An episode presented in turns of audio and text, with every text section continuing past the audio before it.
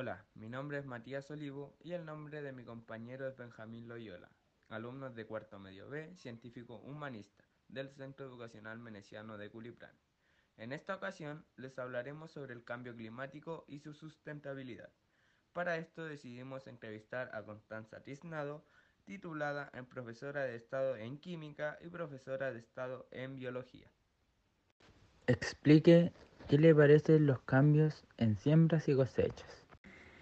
Ya, eh, primero, eh, los cambios en siembra y cosecha obviamente están como relacionados a la disponibilidad de nutrientes, a la disponibilidad, disponibilidad de recursos, ¿ya?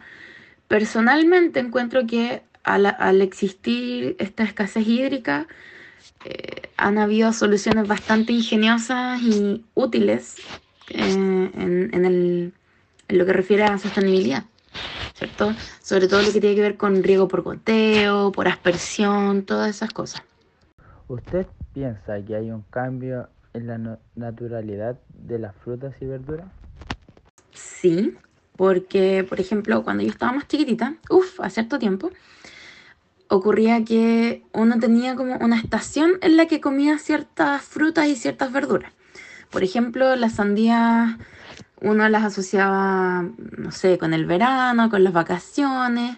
La, cereza yo recuerdo que las asociaba siempre con el 8 de diciembre, el Día de la Virgen de los Vázquez, porque siempre viajábamos con mi familia y esa era la primera vez del año en que yo comía cerezas. Y así con, la, con otras verduras, las naranjas, los limones en general estaban en invierno y así. ¿Cree que al comer frutas y verduras ocurre un cambio positivo en el ser humano? Sí hay un cambio positivo al comer frutas y verduras, por más que nada el contenido que tienen, tienen alta cantidad de agua y de fibra, pero eh, me preocupa un poco lo, lo, natural, ¿cierto? Porque hoy en día vemos eh, alimentos que son modificados genéticamente para resistir plagas, pero eh, no existen estudios precisos o una amplitud de estudios que nos diga cuáles son los efectos a largo plazo de, de la ingesta de esas frutas y verduras.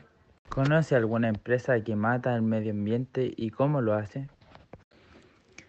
Con respecto a empresas, eh, de manera genérica, todo lo que involucra la producción de carne Em, afecta terriblemente el medio ambiente porque implica una producción o un desecho de gases de tipo invernadero a la atmósfera constante, en volúmenes que son dañinos. Con alguna empresa específica, eh, Chile es un claro ejemplo de la gran cantidad de empresas que eh, afectan de manera negativa el medio ambiente. Por ejemplo, eh, Codelco. Codelco, que es esta empresa minera, ¿cierto? Que extrae cobre y todos los metales derivados de la extracción del cobre, pero que tiene estas piscinas de relave que después se desechan sin una conciencia ambiental. Entonces se ve afectado el suelo, se ve afectado la, bio, la biogeografía y la biodiversidad, porque estamos agregando al medio ambiente eh, factores o nutrientes que no necesita y que eventualmente son dañinos. Un dato muy importante que les queremos presentar en nuestro podcast es el siguiente.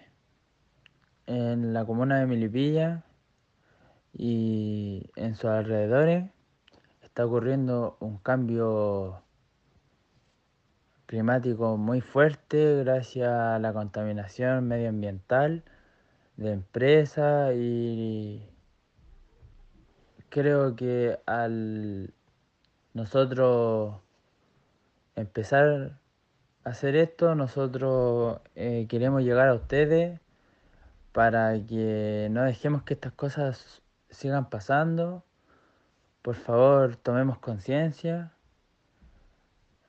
Y un dato que les queremos presentar a ustedes es que, por favor, em, no dejemos que nos sigan las empresas matando nuestro medio ambiente.